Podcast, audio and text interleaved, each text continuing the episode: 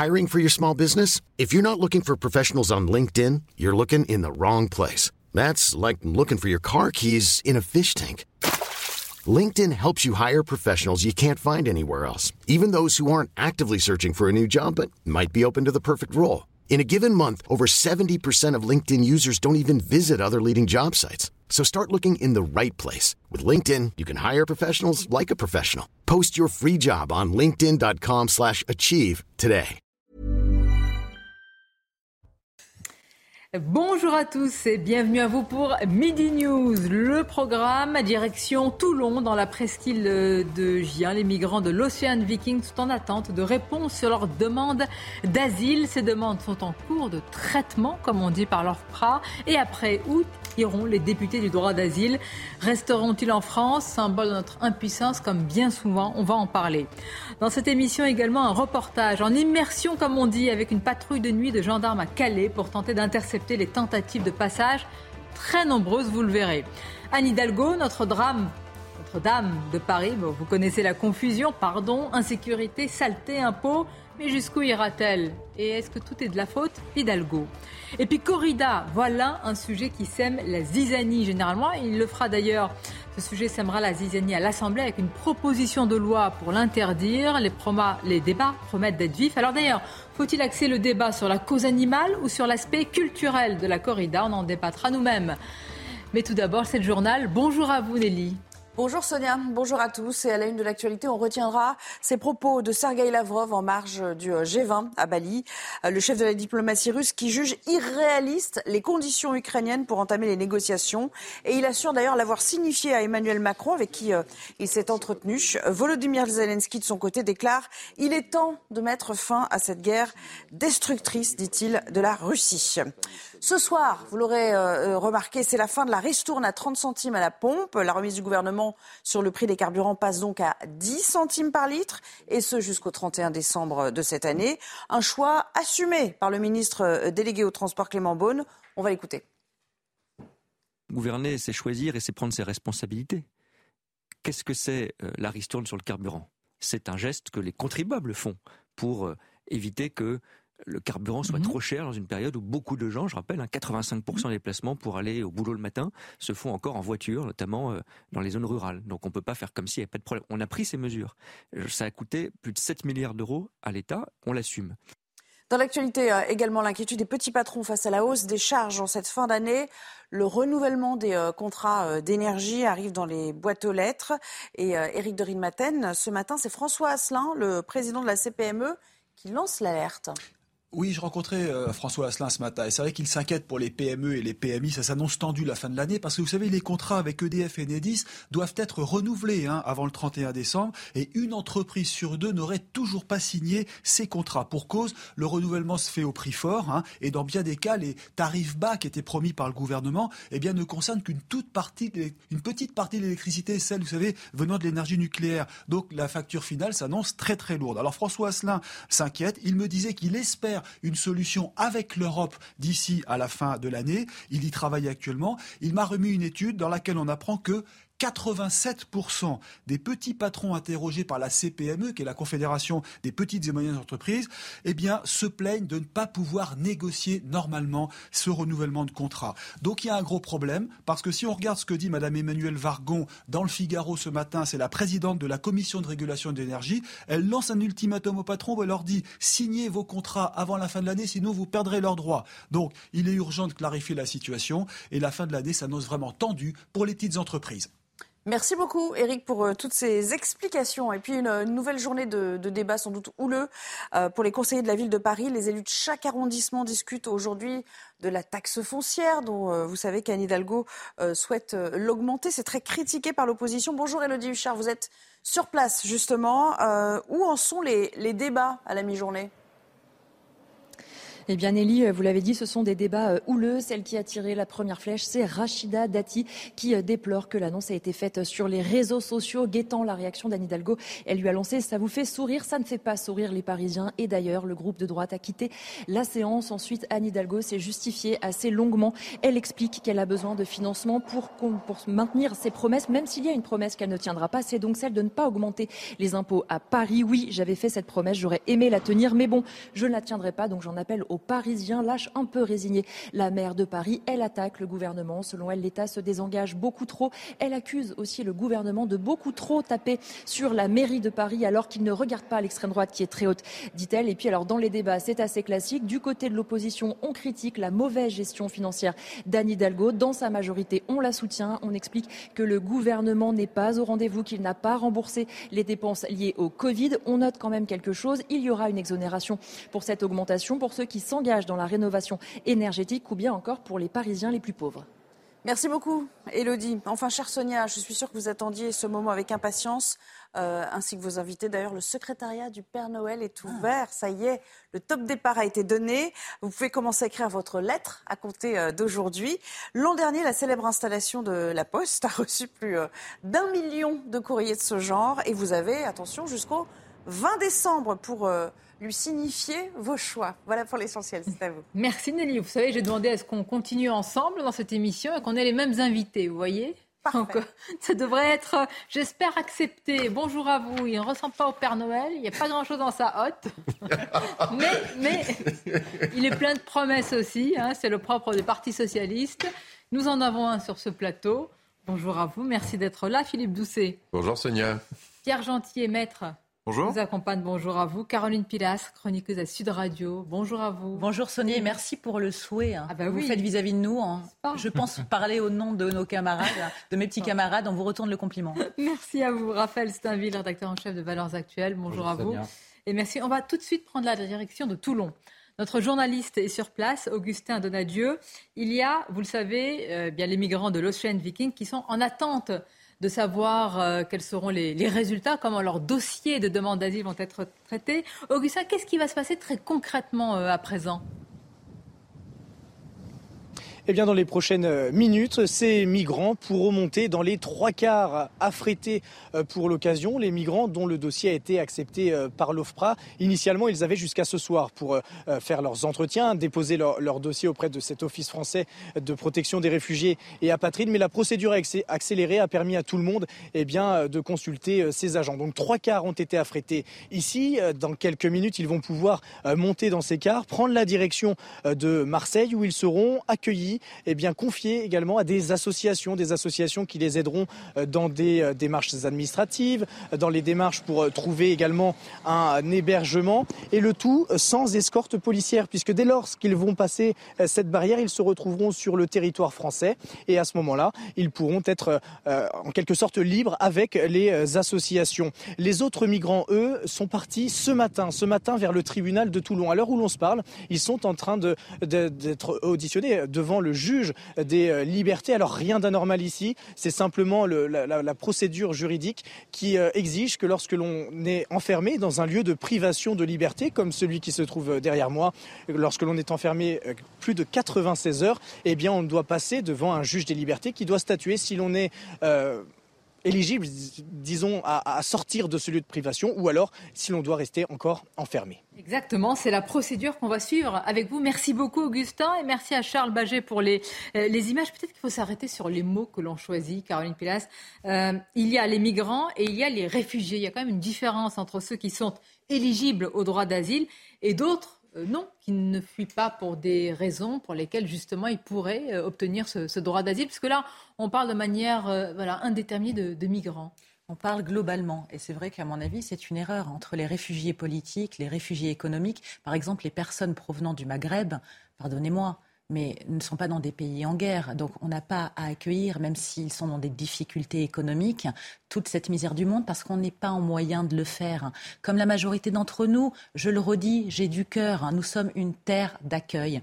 Nous sommes le pays des droits de l'homme, certes, mais cela craque de partout. Alors oui, accueillons, et si on accueille, on a le sens de l'hospitalité à la française, correctement les gens qui sont dans des pays en guerre et qui craignent pour leur vie, mais pas le reste du monde. Surtout qu'on sait que là, nous sommes aux prémices des migrations. Il va y avoir la migration climatique.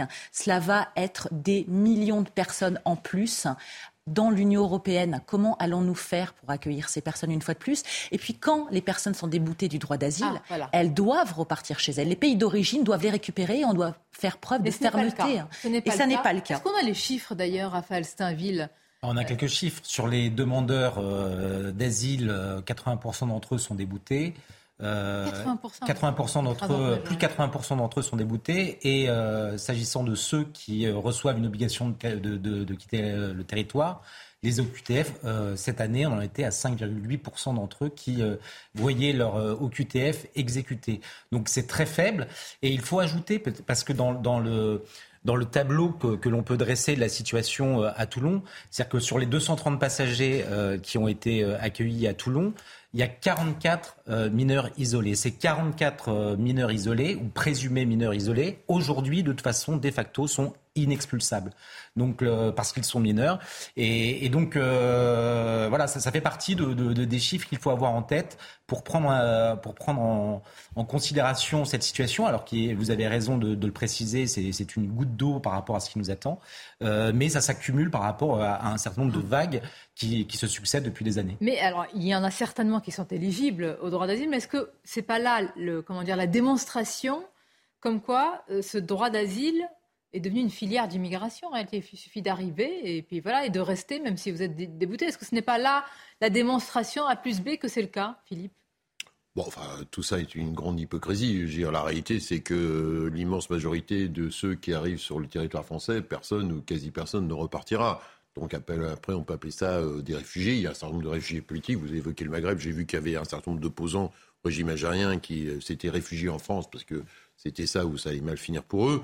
Mais globalement, euh, on est plus sur en fait des migrants qui quittent, qui quittent des pays est-ce que c'est quoi un réfugié politique? Est-ce que c'est un pays qui est bah, effondré Dans le droit, il y a des, il y a des, il y a des comment dire, la, réalité aujourd'hui, hein. la réalité aujourd'hui, c'est que dans l'effondrement de ou dans les difficultés. mais alors dans ce cas-là, tout migrant est un demandeur d'asile. Et c'est tout l'enjeu.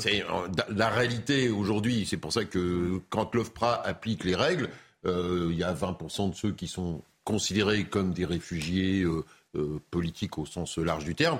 Le reste, ce sont des migrants, mais dans la réalité, euh, c'est que personne ne repart. Mais qu'on se mette d'accord, par exemple, si vous venez d'Afghanistan, est-ce que de fait vous êtes considéré comme réfugié politique Parce qu'il y, y, a le régime des talibans ou, ou, pas? Ou alors, est-ce que le dossier est quand même instruit en voyant si vous-même. Non, votre situation personnelle. Ah bah, je vous... Pardonnez-moi, je vous coupe, mais, ce n'est pas simplement le fait que vous quittiez un pays qui est. Euh, bah même pas en guerre, l'Afghanistan n'est pas en guerre. Ah, c'est pas simplement parce que vous quittez un pays où il n'y a, pas de présomption. Si on va examiner votre situation personnel. Et c'est là où ça devient difficile. C'est-à-dire que il y a aussi peut-être un travail d'enquête. Est-ce qu'on a les moyens de faire ce travail d'enquête pour vérifier que vous êtes vraiment en danger? En réalité, la difficulté, si vous voulez, aujourd'hui, en 2022, de la notion de réfugié, c'est qu'on part d'une notion qui était relativement objective, c'est-à-dire euh, quelqu'un qui fuit pour sa vie une zone qui souvent est une zone de guerre ou un régime qui menace ou qui attente, euh, qui veut attenter à sa vie, à une notion qui est de plus en plus subjective. C'est pour ça, je ne sais pas si vous avez entendu, on parle, en tout cas une partie de la gauche, et enfin, c'est pas faux, mais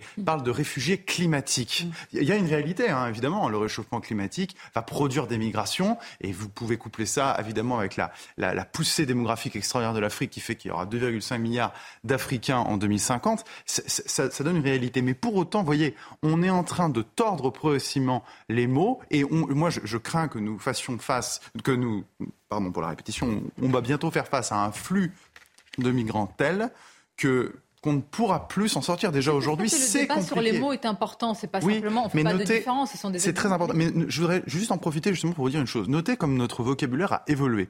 Euh, on parlait de clandestin. On est passé de clandestin euh, à migrants. Après, on est passé à réfugiés. Et puis, j'entends aujourd'hui parler d'exilés. Les mots ont un sens. Exilé, ça veut dire quoi? Exilé, ça veut dire on, vous a poussé à l'exil. L'exil, c'est une, vieille mesure, c'est une mesure d'État où c'est l'État qui vous expulse.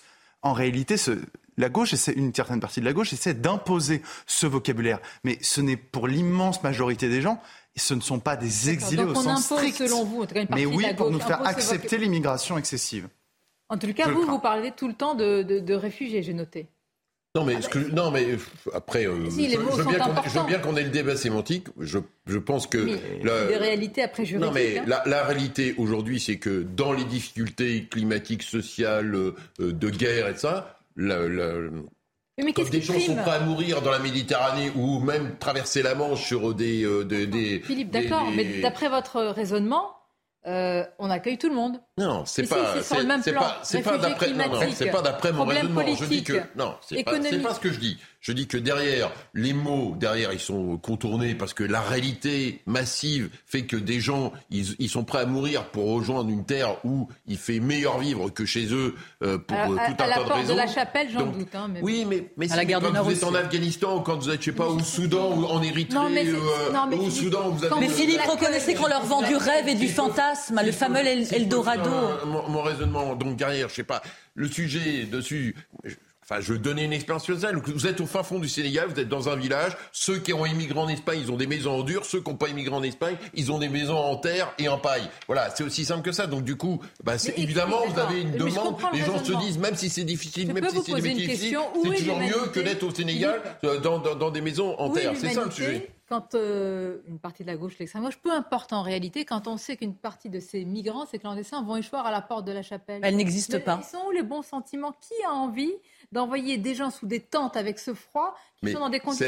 C'est à la marge. Je voyais hier le non, cas. Non, c'est pas à la marge. Ah, Ils vivent dans une misère à ciel ouvert. Je, je voyais à Darnétal, dans la banlieue d'Ormand, un jeune boucher qui est sans papier ou le boucher en train de se battre pour qu'il soit régularisé. Mais il y a des gens formidables, évidemment, dans le lot, Philippe. Ce sont des humains. Mais Philippe, on ne peut pas non plus nier cette misère à ciel ouvert. Philippe,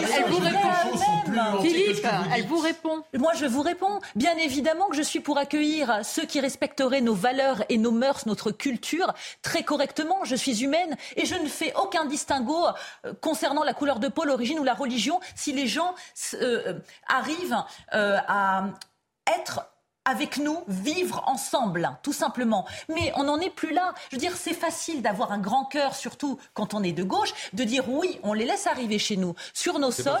et hein. ensuite, non, non, mais je ne suis pas une fois de plus en train de vous persécuter, Philippe. je, vous réponds.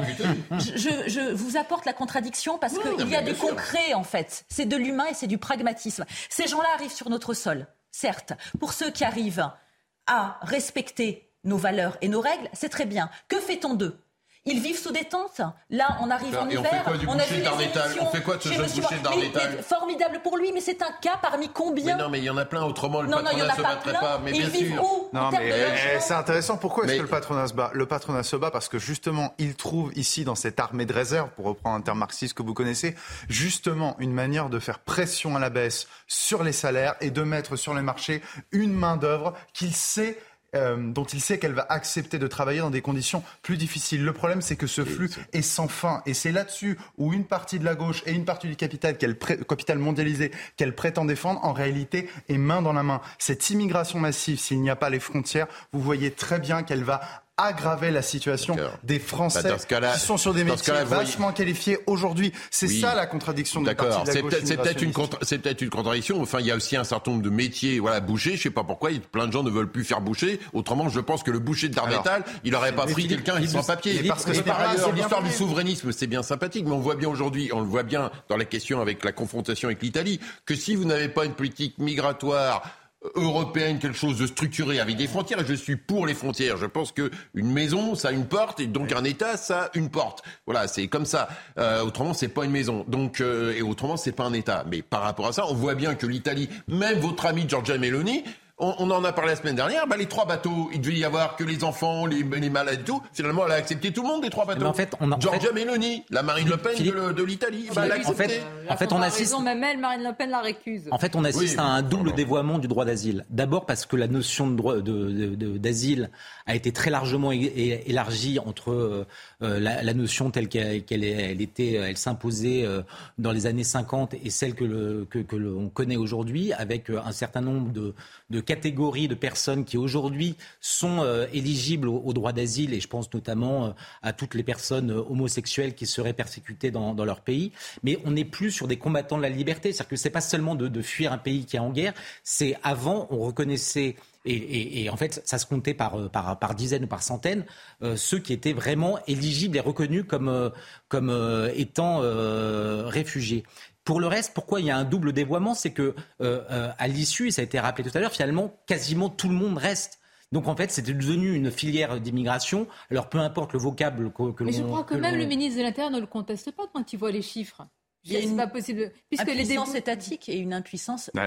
Non, mais non, et puis il faut aussi, pardon, se pencher sur ces ONG qui sont entre autres complices avec les passeurs de ce qui se passe aussi en Méditerranée. Donc c'est tout un système à revoir. Moi je veux bien évidemment que ces pauvres gens quittent leur pays pour un mieux-être, un mieux vivre, évidemment. Moi je mais veux si pas, Non mais attendez, de toute manière, euh, tant qu'il n'y aura pas euh, de rétablissement de frontières, les peuples circuleront. Donc de toute manière, cette histoire pour moi, elle est insolvable. Mais il va bien falloir faire preuve de fermeté politique. On ne peut pas accueillir une fois de plus, et c'est pas une question de méchanceté, toute la misère du monde. À chaque fois, on entend sur les plateaux, oui, n'opposez pas la misère. Il y a des SDF, il y a des personnes très précaires et paupérisées dans notre pays, certes, mais celles-là aussi, quand elles ne sont pas éligibles à certains droits, trouvent que c'est injuste que des personnes qui viennent d'ailleurs obtiennent autant, voire plus qu'elles. Il y a un moment donné, il faut être pragmatique. Un pragmatisme, justement, euh, pour savoir où est-ce qu'elles sont logées Comment ça se passe très très concrètement? Il y a eu une polémique autour au départ d'un centre de village. Qu'en est-il réellement? Alors c'est très particulier aussi juridiquement, maître, parce que ils sont dans une zone qui n'est pas considérée comme ah étant une zone euh, française. Donc à partir mm. du moment où ils sortiront avec le traitement de leur dossier, ils le seront. C'est Charles Baget, Yael Benamou et Augustin Donadieu qui nous expliquent tout cela. Depuis samedi, ce centre de vacances est devenu un site sécurisé, surveillé 24 heures sur 24 le standard euh, des, chambres et des appartements. Les seules personnes autorisées à entrer sont les élus de la République et les associations mandatées par le ministère de l'Intérieur. Les 190 migrants accueillis ici n'ont pas le droit de quitter ce centre.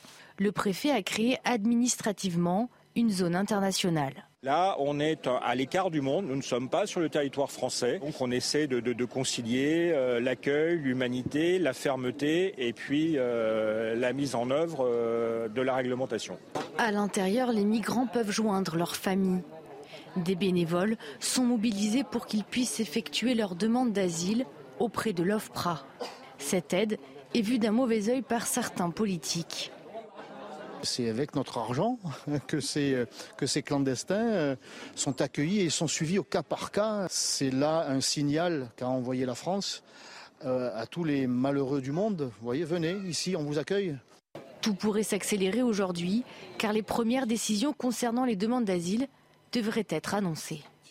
C'est quoi cette particularité du statut justement du lieu de... Alors, de résidence ou de rétention de ces mmh. migrants bah, On va devoir examiner leur situation au cas par cas pour voir véritablement effectivement si ce sont des réfugiés. Et une fois qu'on aura pu euh, établir si ce sont ou non des réfugiés, eh ben, là on va voir comment est-ce qu'on va euh, les reloger, comment est-ce qu'on va les intégrer. Mais comme ça a été rappelé avant, il ne faut pas oublier la réalité des chiffres. 80 euh, il y a 80% de déboutés du droit d'asile. Qu'est-ce qu'on va faire de ces 80% sur, sur 230, à peu près 180 euh, qui vont être déboutés bah, Normalement, il devait y avoir deux tiers qui devaient partir vers d'autres pays européens quand même. Hein. Oui, mais bon, bah, c'était l'accord de départ. Oui, mais maintenant ils sont là et on sait très bien ce qui va se passer. Ils vont rester en France. Après, ça, ça veut dire quoi? Ça veut dire qu'ils vont faire l'objet d'une obligation de quitter le territoire français. Et on revient sur la même problématique, c'est qu'on sait que les, enfin c'est pas on sait, c'est les chiffres du ministre de l'Intérieur, c'est 90 à 95 d'obligations de quitter le, territoire français qui ne sont pas exécutées. Pierre, pardon, pardon de nous interrompre, ils ne feront pas l'objet immédiatement d'une obligation de quitter le territoire. Non, non, je dis après logiquement, il faut une obligation de quitter le, territoire français, même s'il y a une obligation, euh, de, manière illégale sur le terrain n'est plus un Absolument. Et donc, euh, il faudra, euh, à l'occasion d'un. Mais c'est pour ça qu'il faudra une OQTF. Et même si cette OQTF est prononcée, de toute façon, je le dis, entre 90 et 95% ne sont pas exécutés. Ce qui m'intéresse, c'est la suite. S'il y a un autre bateau, vous vous souvenez, c'était il y a quelques ah années, c'était l'Aquarius, là, c'est l'Ocean Viking. Que fera le gouvernement qui a dit, le ministre de l'Intérieur a dit à titre exceptionnel cette fois-ci, on accueille l'Ocean Viking. J'ai posé la question ce matin à un ministre, Clément Beaune. Dans quelques instants, vous l'entendrez, parce que pour lui, c'est une question de vie ou de mort. Il n'y a pas le choix. À tout de suite. La suite du débat, mais tout d'abord, c'est News Info avec Audrey Berthaud. L'inflation en France, la hausse des prix à la consommation a bien accéléré à 6,2% sur un an au mois d'octobre. Ce sont euh, les données de l'INSEE publiées ce matin. Cette nouvelle accélération de l'inflation après deux mois de ralentissement est due à la flambée euh, des prix de l'alimentation et de l'énergie selon l'Institut. 10 euros pour un grille-pain 45 pour un ordinateur. Un bonus réparation entrera en vigueur à partir du 15 décembre pour inciter à réparer les appareils électriques et électroniques. Les particuliers pourront se chez l'un des 500 réparateurs agréés. Ce coup de pouce vise à allonger la, durée, la durée de vie des équipements et réduire les déchets. Et puis la Coupe du Monde se refait une beauté chez son créateur italien. Comme tous les 4 ans, le plus bel objet de la planète football repasse dans la banlieue de Milan pour une visite d'inspection et quelques coups de brosse et de vernis avant euh, de partir en tournée chez les 32 pays qualifiés. Merci Audrey. On revient à notre débat. Et souvent, il y a deux lignes. Enfin, je ne sais pas si elles s'affrontent, mais en tous les cas, certains réclament de la fermeté quand d'autres mettent en avant l'humanité. Mais enfin, qui a le monopole Évidemment, vous connaissez la formule du cœur et de l'humanité. Bah, le ministre Clément Beaune, ce matin sur Europe 1, justement, l'a mise en avant. Écoutons-le. On ne peut pas nous reprocher tout et son contraire. C'est exactement pour ça que nous avons aussi et c'est normal, des règles, des reconduites qui s'accélèrent. Ce n'est pas encore satisfaisant. Le ministre de l'Intérieur l'a dit, mais on prendra des mesures supplémentaires. C'est exactement pour cela que nous distinguons entre les personnes qui ont le droit à l'asile, les, personnes qui n'ont pas le droit de rester sur notre territoire, que nous essayons de reconduire. C'est pour ça que nous avons renforcé les contrôles aux frontières européennes et intérieures encore cette semaine avec l'Italie. Nous l'avions fait avec l'Espagne précédemment. C'est pour ça que nous sommes battus au niveau européen pour avoir une politique complète c'est-à-dire qu'on renforce les contrôles à l'entrée en Grèce, en Italie, en Espagne, c'est en cours, qu'on soit plus ferme, y compris sur les visas avec les pays d'origine. C'est toute cette politique. On attend encore Mais je ne veux pas qu'on résume cette, politique au cas d'un bateau, où là, oui, je l'assume, quand des personnes sont en danger immédiat, il faut sauver. Et après, il faut une politique de migration mm. ferme et humaine en même temps. Que voulez-vous répondre à l'argument euh, sinon, c'est non-assistance à personne en danger. Donc, on ne peut même pas opposer un argument valable à ce qu'il dit. Je vais vous dire deux choses. Un, sur les mesures qu'il annonce, moi, je, vous savez, en droit, on distingue entre les obligations de moyens et les obligations de résultats. Moi, je préfère les obligations de résultats aux obligations de moyens. Là, on nous dit on va augmenter, on va améliorer, on va faire. Ça fait 20 ans qu'on dit ça, 20 ans que la situation empire. Ça, c'est une chose. Deuxièmement, euh, effectivement, il l'a dit. S'il y a un nouveau bateau qui arrive, qu'est-ce qu'on fait? On comprend à travers la ligne qu'il va encore euh, enfin que le gouvernement va accepter euh, ce bateau. Et en réalité, on voit que là, on a créé un précédent. En réalité, qu'est-ce qu'il faudrait faire? Ce qu'il faudrait faire, c'est avec un bateau en particulier qui vient des côtes libyennes, normalement, il faudrait, mais nous ne le pouvons plus, mais il le faudrait, la marine française doit intervenir, prendre le contrôle de ce bateau, le ramener au port duquel il est parti, le démanteler ou le confisquer. Point. Mais ça, ça suppose de retrouver le contrôle sur nos frontières que nous avons délégué à Frontex et une volonté politique et sortir de l'idéologie euh, de l'Union européenne à tout prix et M. Clément Beaune en est, mais c'est le représentant de la Commission européenne au gouvernement, Clément Beaune. Ce qui est frappant, c'est que dans le Sud, on va le voir, je voulais vous exprimer, vous laisser vous exprimer, euh, ou dans le Nord, et là je parle euh, évidemment de la Manche et, de l'accord qu'on a signé hier avec euh, les Britanniques, c'est peu ou prou les mêmes problématiques. D'ailleurs, hier, je vais faire, c'est pas une rectification, parce qu'on a eu des précisions, nous disions qu'il y avait une ambiguïté sur l'accord qui précisait qu'il y qu'il y aurait peut-être de nouveaux centres d'accueil dans le sud de la France. En réalité, ce n'est pas des nouveaux centres, c'est des plus grandes capacités d'accueil. Le, le, gouvernement dit non, mais ce, ne sont pas des hotspots en plus, mais tout simplement, on accueillera plus pour les empêcher d'aller euh, à Calais. Alors regardez ce sujet, parce qu'on peut signer des accords, et on en fait depuis plusieurs années avec les accords du Touquet, mais la réalité, elle, est têtue, comme nous le rappelle Sandra Tsiombo. Regardez. Une fois la Manche franchie, c'est ici à Folkestone, au sud-est du Royaume-Uni, que les migrants débarquent. Une petite ville côtière où la population doute des bienfaits de l'accord signé ce lundi entre les gouvernements français et britanniques.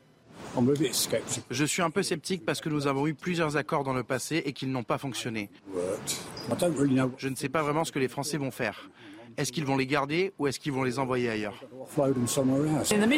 Au milieu de tout ça, il y a des gens, des gens qui souffrent et des gens qui sont victimes de la traite d'êtres humains. Ça me brise le cœur quand je vois ça. Le problème dure depuis de nombreuses années et je pense que nous parlerons encore de la même chose dans 20 ans. Tout ce que je peux dire, c'est que le Brexit a causé un énorme problème à cet égard. Nous avons déjà versé de l'argent et rien n'en est vraiment sorti. Je n'ai aucun problème avec les migrants, mais il y a un processus par lequel ils peuvent et doivent passer pour demander un véritable asile. Selon le gouvernement britannique, plus de 40 000 migrants ont traversé la Manche depuis le début de l'année, un chiffre record. Est-ce qu'un accord peut vraiment euh, régler ce genre de situation? Ah, en fait, si on y regarde bien, cet accord, euh, la France est perdante. Euh, Gérald Darmanin peut faire des, grands sourires auprès de, la ministre britannique des Affaires de, l'Intérieur, mais grosso modo, ce qui est dealé, c'est d'un côté, l'Angleterre paye 72 millions d'euros euh, à la France pour qu'elle garde les clandestins que par ailleurs elle accueille euh, au, même, au, même, au même moment euh, de, dans, son port, de, dans son port de Toulon. Donc en fait, on est devenu le hotspot de la Grande-Bretagne. Et tout en, si on écoute Gérald Darmanin, parce qu'il a, il a accordé une interview à, à Nord Éclair, euh, il fait la, leçon aux Britanniques en leur demandant euh, d'arrêter d'être une, une, terre attirante, parce que justement le, droit du travail est beaucoup plus flexible qu'en France, et donc un certain nombre de migrants voudraient passer en Angleterre. Mais si on faisait déjà la même chose chez nous et qu'on supprimait un certain nombre de pompes aspirantes qui font qu'aujourd'hui la France est une terre, une terre promise pour un certain nombre de mais ils veulent pas rester en France. Non, ils veulent transiter. Non, non, mais une partie, une partie mais nous, on, est incapable de renvoyer les migrants qu'on accueille chez nous, et en revanche, il faudrait qu'on garde ceux que la, que la Grande-Bretagne. Ah dans cet accord pour un coût, euh, pour un coût qui est nettement 72 euh, millions d'euros, c'est peanuts par rapport à ce que ce coûte euh, l'accueil de ces migrants sur sur notre territoire. Mais pourquoi on ne tient pas tête à l'Angleterre, en fait? C'est la question. Non, mais, ah. les, euh, accords du Touquet, j'ai quand même le rappeler, puisque oui, je vous attaquez toujours la gauche, c'est Nicolas Sarkozy qui les a signés. Donc, à titre personnel, c'est des accords bilatéraux, mais qui étaient dans un cadre, euh, finalement, de l'Union européenne. Le Royaume euh, britannique a quitté l'Union européenne. Je ne vois pas pourquoi on maintient ces accords. Parce qu'effectivement, on fait le boulot des Britanniques alors que même ont et droit du travail et les questions des papiers, puisque vous n'avez pas de carte d'identité en Grande-Bretagne, donc vous pouvez vous présenter, euh, la question identitaire n'est pas du tout la même que chez nous. Donc aujourd'hui, on fait la police pour nos amis britanniques et là, l'accord, le nouvel accord, avant, c'était 60 millions. Hein, les Britanniques donnaient 60 on millions. les plages comme ça Non, mais cher, les, gens ont envie d'aller en Angleterre que. Non, mais, que, non, mais les gens ont envie d'aller en Angleterre. Non, non, mais les gens ont envie d'aller en Angleterre que les Anglais gèrent leurs problèmes, puisque. Et les riverains de Calais Non, non, mais, mais attendez, aujourd'hui, c'est nous qui. C'est le trafic. Il se, non, mais le trafic se fait chez nous. D'accord Dans un accord bilatéral avec les Britanniques, où aujourd'hui, je ne vois pas pourquoi on maintient cet accord, puisqu'ils sont plus dans l'Union européenne. Et quand il y a eu la débat sur la pêche, quand ils sont sortis au moment du Brexit, ils nous ont pas fait de cadeau, ils ont fait zéro cadeau à nos, à nos pêcheurs. Ça a été les licences, fallait montrer les papiers, tout ça. Pas la France ou le Royaume-Uni qui s'occupe de cela. Je me demande pour quelle efficacité. Regardez, on a suivi une patrouille de nuit justement de, gendarmes. Vous allez voir le nombre euh, de tentatives de, de traverser. On se dit, est-ce que vraiment il est possible de faire quelque chose? Regardez. C'est une zone d'attente. Ouais. Chaque jour, ces gendarmes traquent ces points de passage pour les migrants près des plages de Calais. Euh, couverture, couverture, euh, des, vêtements. Des effets personnels sont laissés à l'abandon juste avant le départ pour le Royaume-Uni. À quelques mètres d'ici, du matériel de sauvetage caché dans ces arbustes. C'est une aide à la flottabilité, mais ce n'est pas un gilet de sauvetage. Et qui feront pas forcément leur, euh, office au, milieu de, la Manche. Quoi. 11 km de littoral sont surveillés quotidiennement par ces gendarmes. Avec leurs drones équipés de jumelles thermiques, ils peuvent détecter la présence de migrants. Donc quand on les repère, après on peut mettre en place des dispositifs euh, par rapport à où on les voit, savoir où on pense où ils vont être livrés. la mission première, c'est empêcher les, embarcations de prendre la mer parce que c'est très dangereux. Donc c'est la sauvegarde de la vie humaine. Et en deuxième lieu, si on peut intercepter en, parallèle les passeurs, ben, on s'en prive pas. Hein. La difficulté Détecter tous les membres d'un réseau de passeurs. Là, on a affaire de petites mains, c'est-à-dire qu'ils sont, euh, ils sont payés concrètement pour apporter le matériel, euh, donner une direction, euh, un point de rassemblement, un point de, un point de regroupement pour les, étrangers en situation irrégulière, mais ce n'est pas les, les, têtes de réseau. Selon ces gendarmes, les passeurs empochent près de 80 000 euros par traversée. Bon, voilà. Alors que ce soit les Français ou les Britanniques, quelle différence C'est vrai, on n'aura pas qui a tapé la jungle sur notre territoire. Non mais un, c'est nous qui, enfin on le voit bien, enfin c'est nous qui faisons ce travail-là. Aujourd'hui, à ma connaissance, l'Italie, si on à la frontière avec les Alpes, l'Italie fait pas ce travail-là. Bien, l'Espagne ne fait pas ce travail-là. Donc nous, on le fait pour nos amis britanniques. Très bien. Dans le cas de l'Union européenne, ça pouvait s'entendre. Mais là, aujourd'hui, je vois même pas à quel point. Donc, euh, l'Italie va vous répondre qu'ils ont pris largement leur quota de migrants depuis des années, ah ainsi que la Grèce, ainsi que l'Espagne. Donc tout ce que ça bah, montre... Que nos amis britanniques prennent leur quota de migrants. Oui, bah, on est bien d'accord. Simplement, pourquoi ils ne le font pas? C'est une question de diplomatie, de géopolitique avec la France. La réalité, c'est que la France est dépassée. Pardonnez-moi, mais c'est simplement ça. Puisqu'on joue au jeu du chat et de la souris. Ces personnes qui sont à Calais ne veulent pas rester en France. On le sait, elles veulent transiter en Angleterre, au Royaume-Uni, pardonnez-moi, pour retrouver souvent de la famille ou des amis. Ils ont des pieds à terre, donc ils s'en fichent de la France. Mais tant qu'on sera dans ce jeu du chat et de la souris, à ne pas trouver des solutions, ça sera une fois de plus insolvable. Si je puis me permettre, je vais tenir un propos euh, pas très francophile et plutôt anglophile, malheureusement, mais je pense que ce n'est pas de la faute des Anglais, pardonnez-moi. La faute, elle est au départ euh, au niveau de la France et au niveau de l'Union européenne, qui est une véritable passoire et qui laisse venir ces gens sur le sol européen et au cas particulier sur le sol français. Si nous avions une politique migratoire, que ce soit par Frontex ou que ce soit pour moi dans l'idéal à travers la marine française, à travers des frontières nationales, il n'y aurait pas cette situation à Calais. Voilà, je, je pense qu'il faut aussi raisonner dans cet ordre-là. Si vous voulez, on est, on en parlait tout à l'heure. Ça suffit d'avoir le cul, excusez-moi, entre deux chaises. Euh, avec euh, Clément Beaune qui nous dit oui, on va, on va réformer. Non, maintenant, je pense qu'on est arrivé euh, à un point de non-retour. C'est-à-dire que soit nous faisons comme les Danois ont fait, c'est-à-dire suspendre Schengen, temporairement ou définitivement, mais le suspendre maintenant, ou alors nous subirons. Mais il n'y a plus d'entre-deux maintenant. Il y a, peut-être une autre chose aussi à faire, c'est-à-dire qu'il y a une lutte sans merci à faire contre les, passeurs, c'était évoqué tout à l'heure, mais autant euh, dans la Méditerranée euh, centrale, et je crois que c'était Castaner en, 19, en, 2019, à leur ministre de l'Intérieur, qui, euh, qui expliquait qu'il y avait une collusion entre les, passeurs et, les ONG, mais s'agissant de, la Manche, euh, c'était nos confrères du Figaro qui évoquaient euh, au mois d'août le cas de, passeurs qui agitaient des enfants pour euh, que leurs embarcations puissent prendre l'eau et le large vers, l'Angleterre. Donc il y, a, des organisations qui font commerce de la misère humaine et si on ne, on ne traque pas de manière on implacable... Les traque pas? là, ça paraît tellement énorme. Je veux dire, pourquoi si Moi, je me souviens, Christophe Cassaner, ministre de l'Intérieur, avait, avait euh, dit qu'il y avait des liens. Oui, c'est ça, exactement. Et depuis, qu'est-ce qui s'est passé depuis qu'il l'a fait des constats, mais il ne se passe rien, en fait. Mais c'est incroyable. Il l'avait dit, hein, il avait dit qu'il y avait des liens entre. Oui, oui avec les, les, ONG, qui envoyaient leurs à ce moment-là, Moi, je me pose une question. À ce moment-là, euh, encore plus aujourd'hui avec une Assemblée nationale qui est plus composite, pourquoi n'y a-t-il pas? Pourquoi l'Assemblée nationale? Pourquoi un groupe à l'Assemblée nationale ne se saisit-il pas de ce problème? Pourquoi n'y a-t-il pas une commission d'enquête pour établir les liens entre, d'une part, les passeurs et d'autre part, les ONG Si ces liens sont avérés, alors, je le rappelle, le ministre de l'Intérieur a la possibilité de dissoudre par décret ces associations. Voilà, c'est il faut vous savez, Là, euh, ces derniers, je crois, 48 heures, c'est 124, euh, 142 migrants qui ont été secourus, mais secourus.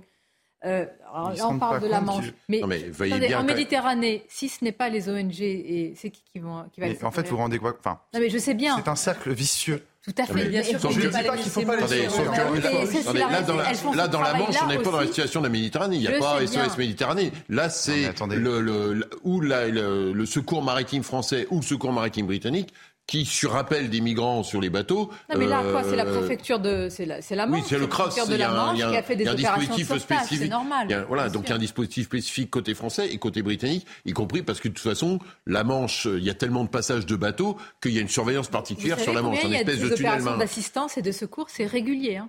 Oui, mais bien sûr, parce que le nombre de gens qui ont envie d'aller en Angleterre pour rejoindre, il y a, un phénomène, je veux bien entendre le vote enclos euh, Phyllis, qui pour un souverainiste français m'étonne tout de même, mais, euh, mais en attendant, moi qui suis euh, un souverainiste français aussi, mais derrière, après, nos amis britanniques, ils ont un phénomène d'appel d'air par rapport à ça.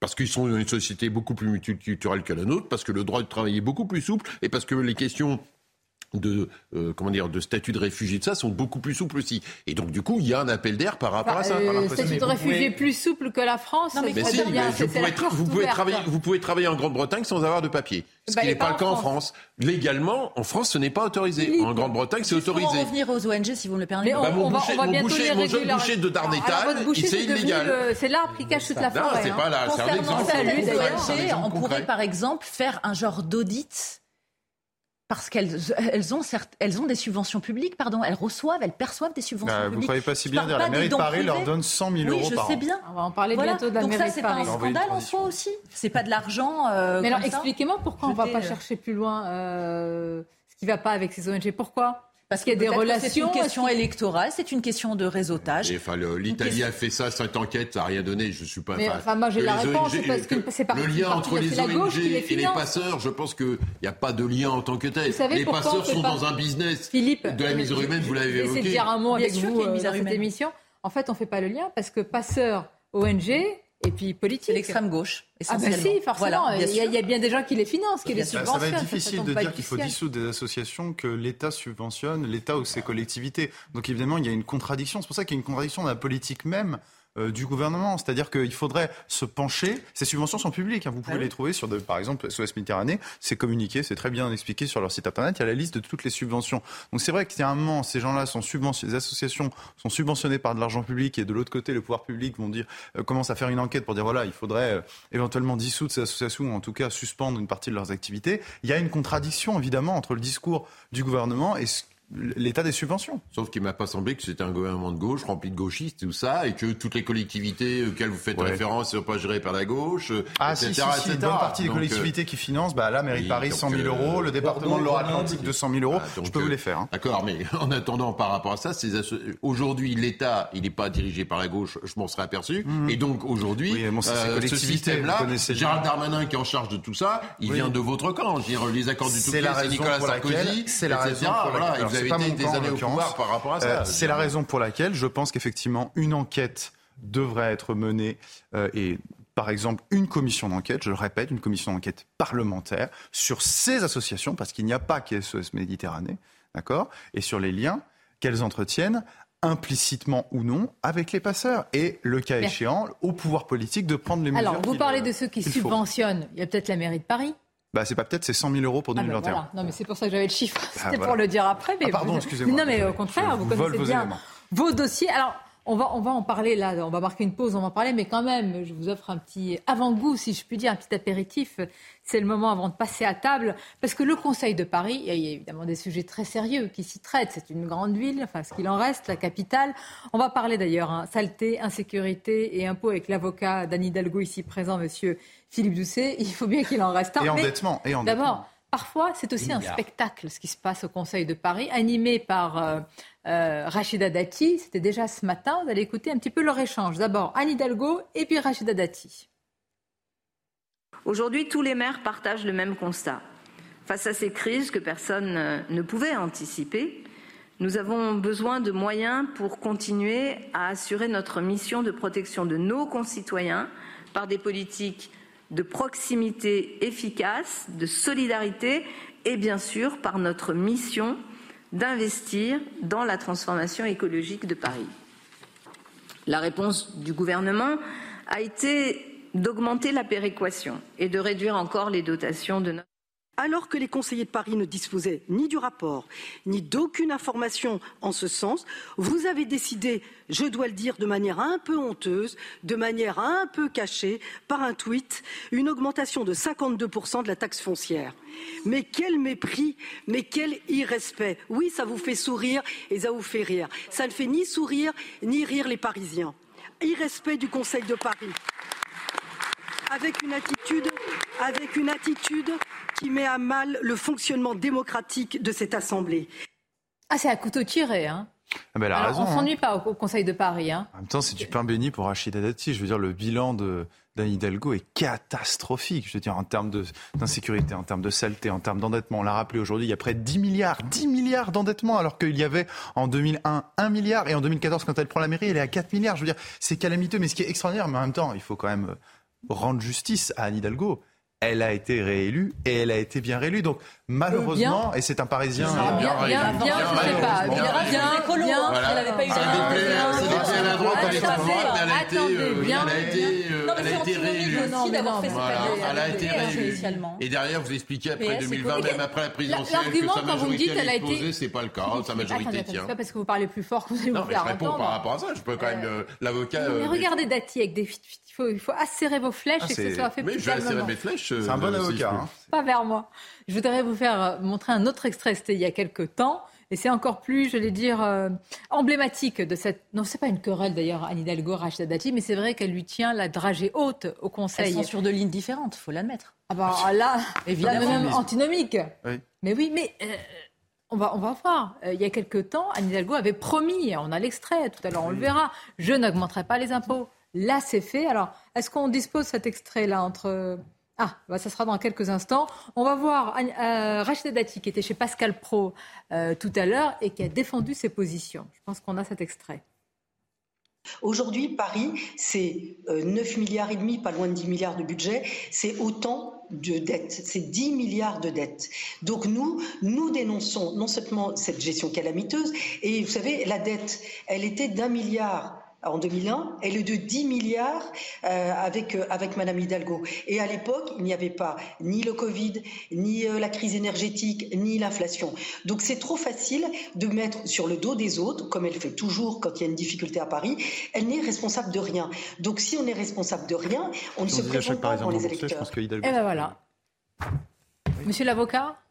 Non mais le, franchement je peux avoir des désaccords avec Hidalgo, mais le Hidalgo bashing depuis 2019, où vous avez tout a été fait pour qu'elle soit réélue, elle a été réélue. Mais les impôts n'augmentent pas. Mais la taxe foncière n'augmente pas. Mais la sociologie de Paris a tellement changé qu'aujourd'hui c'est presque impossible. C'était une élection particulière la pression. Comment ça, elle a fait combien Elle a fait 33% toute seule sans alliance. Non, mais il ne s'agit pas de remettre, il s'agit pas de remettre en cause. Il ne s'agit pas de remettre en cause son élection. En revanche, euh, on, peut, on peut souligner un certain nombre de bah points et de promesses euh, non tenues, euh, voire totalement trahies d'Anne Hidalgo. D'abord, elle, avait annoncé, elle avait annoncé qu'elle ne serait pas candidate à la présidentielle. Elle l'a été, elle a fait 1,5%. Elle avait promis qu'elle ne augmenterait pas les, D'accord, pardon. Qu'elle n'augmenterait pas l'impôt, la, taxe foncière augmente de, de 50, 54%. mais attendez, mais là, c'est pas une augmentation, c'est une flambée. son bilan et, il faudrait être aveugle pour ne pas le voir. Ça a été évoqué par Pierre Gentillet s'agissant de la, saleté, de l'insécurité dans, Paris, c'est évident, ça saute aux yeux. Alors après, elle peut être réélue, mais ça reste euh, une incongruité presque démocratique. Pourquoi c'est une incongruité démocratique Vous nous le direz pourquoi tout à l'heure. Une courte pause. Attendez, on va se retrouver. Les débats sont vifs comme le Conseil de Paris. On va se retrouver. On va avoir le temps de développer ça parce qu'on va voir de nouveau des extraits avec euh, Rachida Dati. Puis je vous parlerai de la corrida. Vous allez voir, c'est en train d'enflammer. ça va enflammer les débats à l'Assemblée. Et je voudrais savoir si pour vous, il faut aller sur le débat de la cause animale ou, eh bien, la tradition, l'aspect culturel. Les avis sont partagés. À tout de suite. Une courte pause. Suite de vos débats, on va continuer à parler d'Anne Hidalgo. Impôts, saleté, insécurité, tout est de la faute d'Hidalgo. Ça rime bien, vous allez me dire, mais est-ce la réalité? Bah, Pour la plupart euh, de nos invités, oui. Nous parlerons également de la corrida. Et ça y est, le gouvernement vient d'arrêter sa position par rapport à une proposition de loi. Mais tout d'abord, c'est le journal. Rebonjour à vous, Nelly. Rebonjour, cher Sonia, et bonjour à vous si vous nous rejoignez. À la une de l'actualité, première décision attendue pour les migrants de l'Ocean Viking. L'OFPRA doit en effet annoncer si les demandes d'asile sont fondées ou pas. Bonjour, Augustin Donadieu. C'est vous qui euh, suivez toute cette actualité depuis la presqu'île de Gien, depuis plusieurs jours maintenant, avec Charles Baget. Est-ce que le résultat de ces euh, premières audiences auxquelles je fais euh, allusion est déjà connu? Eh bien, oui, et ces, ces trois bus, juste derrière moi, il y en a un qui est euh, en train d'être euh, chargé. Ces migrants qui sont en train de monter euh, depuis quelques minutes dans ce bus. Ces bus qui sont réquisitionnés depuis 9h30. Ces migrants qui ont reçu déjà des réponses favorables de la part de l'OFPRA à la suite de leur demande d'asile. Ils avaient jusqu'à ce soir pour le faire, mais la procédure accélérée a permis à, chacun de ces migrants de passer devant ces agents. Alors, ces migrants vont prendre la direction de Marseille. Ils vont être confiés à des associations qui vont les aider dans leurs démarches administratives, mais également à trouver un, logement et tout simplement à s'intégrer. Dans le même temps, 54 migrants sont partis tôt ce matin vers le tribunal de Toulon. Ils sont actuellement, à l'heure où je vous parle, devant le juge des libertés de la détention. Pourquoi? Puisque la procédure normale veut que lorsque l'on est dans un, dans un lieu de privation de liberté, comme c'est le cas juste derrière moi, au bout de 96 heures, eh bien c'est le juge de la détention et des libertés qui donne son accord pour une prolongation. Merci beaucoup pour toutes ces euh, précisions. Le reste de l'actualité avec la fin dès ce soir de la ristourne de 30 centimes à la pompe. La remise du gouvernement sur euh, le prix des carburants passe donc à 10 centimes le litre désormais et ce seulement jusqu'au 31 décembre 2022. Euh, bonjour Célia Judas, vous êtes euh, dans une station-service de ici les Moulineaux. le moins que l'on puisse dire, c'est que les automobilistes ont anticipé la fin de cette ristourne et, ils se pressent à nouveau à la pompe. Ça nous rappelle quelques scènes déjà connues. Hein. Oui, tout à fait. Ils ont euh, anticipé euh, cette baisse euh, à compter de demain. Les files d'attente ont repris dans certaines stations-service. Comme vous pouvez le voir sur nos images, c'est le cas à ici les Moulineaux. Les automobilistes sont venus profiter du dernier jour pour payer leur plein un peu moins cher puisque l'aide du gouvernement passera de 30 à 10 centimes. Euh, pour l'aide totale, elle passera de 20 à 10 centimes. Ces aides, elles seront euh, maintenues jusqu'au 31 euh, décembre. Et enfin, l'attente ici ne faiblit pas et cette ruée vers la pompe n'est pas sans conséquence puisqu'hier, sur l'ensemble du territoire, c'était une station sur cinq qui manquait d'au moins un carburant. Merci euh, beaucoup pour toutes ces précisions. L'actualité euh, outre-Atlantique qui va s'écrire à nouveau ce soir avec la candidature euh, déjà annoncée, quasiment annoncée de Donald Trump. Il va se déclarer aujourd'hui hein, candidat à la présidentielle de 2024. Mais cette annonce divise les électeurs américains. Écoutez. Il n'a rien fait pour protéger nos intérêts en tant que peuple autochtone. Il a en effet essayé de supprimer les protections des terres. Je ne pense pas que Trump était mauvais pour le pays. Je ne le pense vraiment pas. Je pense qu'il avait des idées formidables. Il a changé la façon dont nous pensons à la politique. J'espère que l'argent ne sera pas le problème et j'espère qu'il ne se présentera pas mais que quelqu'un d'autre se présentera. Nous sommes désormais 8 milliards d'êtres humains sur Terre. Ce palier démographique symbolique a été franchi euh, ce matin euh, et confirmé euh, très officiellement par les Nations Unies. Cette croissance est le résultat pour l'ONU de progrès réalisés en termes de santé publique, de nutrition, d'hygiène personnelle et de médecine. Ça, c'est pour le constat. Et les projections, eh bien, elles annoncent déjà 10 milliards d'hommes en 2050. Écoutez si on se retourne en arrière, on était un milliard d'humains en 1800.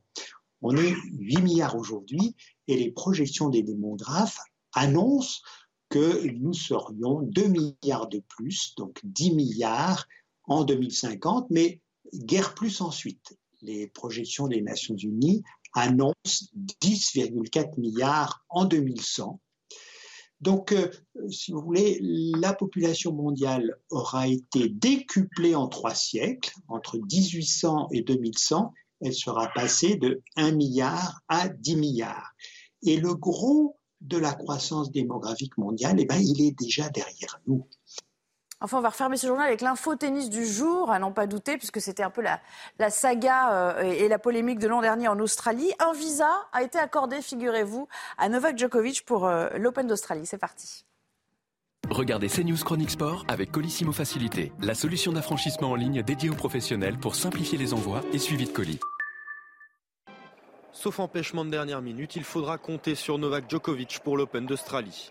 Le Serbe, jusque-là interdit de territoire, va bénéficier d'un visa lui permettant de participer au premier tournoi du Grand Chelem en 2023. Un an après son expulsion du pays lié à son absence de vaccination contre la Covid-19, le gouvernement australien est revenu sur sa décision. Victorieux à neuf reprises de l'Open d'Australie, Djokovic pourra espérer glaner un dixième sacre et tenter par la même occasion d'égaler Rafael Nadal et ses 22 titres du Grand Chelem. C'était CNews Chronique Sport avec Colissimo Facilité, la solution d'affranchissement en ligne dédiée aux professionnels pour simplifier les envois et suivi de colis.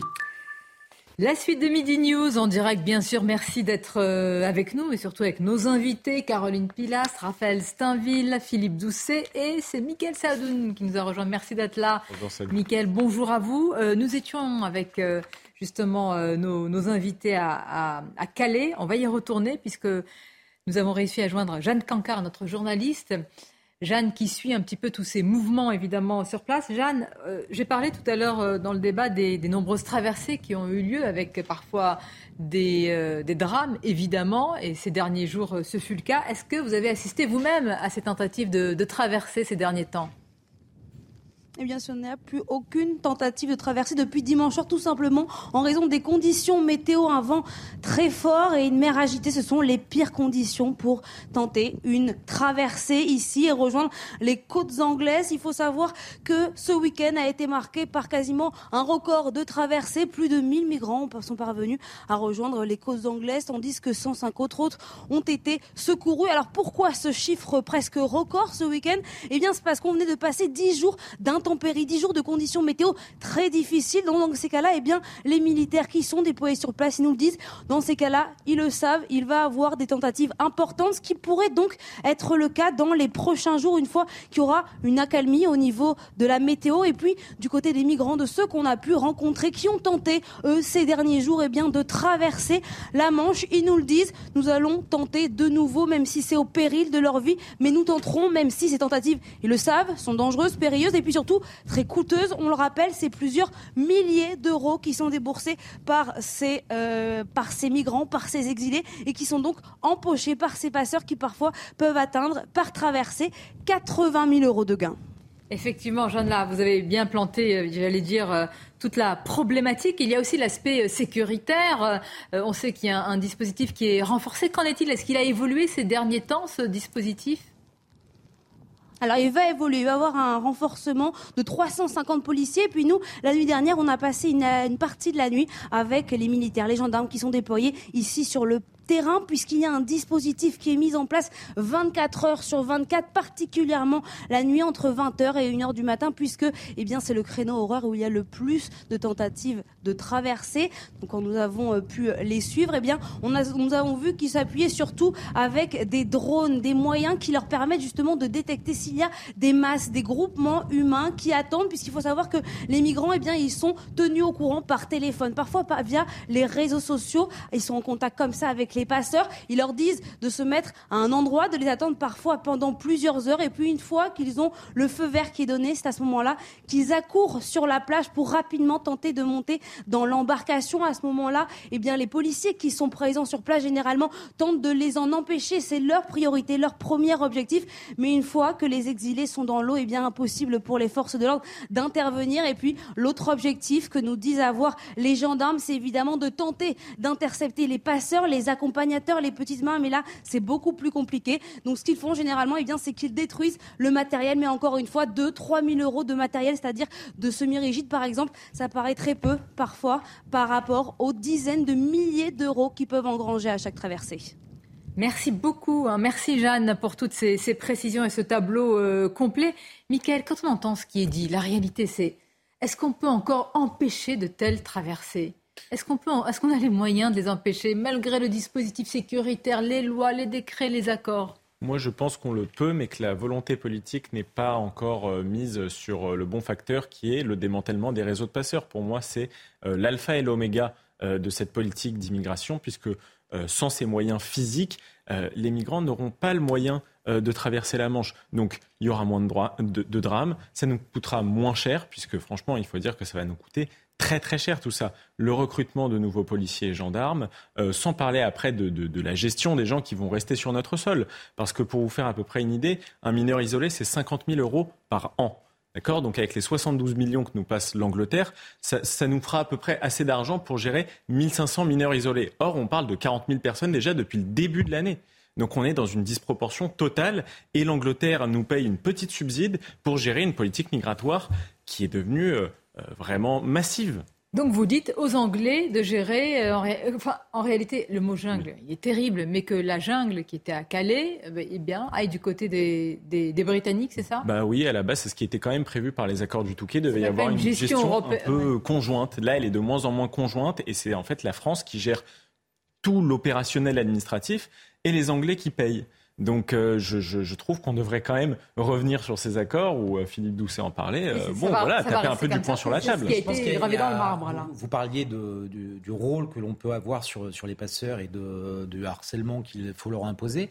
Mais quand on écoute Jeanne Cancard, il semblerait que ces embarcations, ces bateaux pneumatiques, viennent d'Angleterre, ils surgissent pas. Enfin, euh, et donc je pense que l'Angleterre doit prendre sa part, en tout cas sur cette partie-là, euh, et quitte à ce que de notre côté, euh, les gendarmes, les drones puissent surveiller les, départs de nos côtes.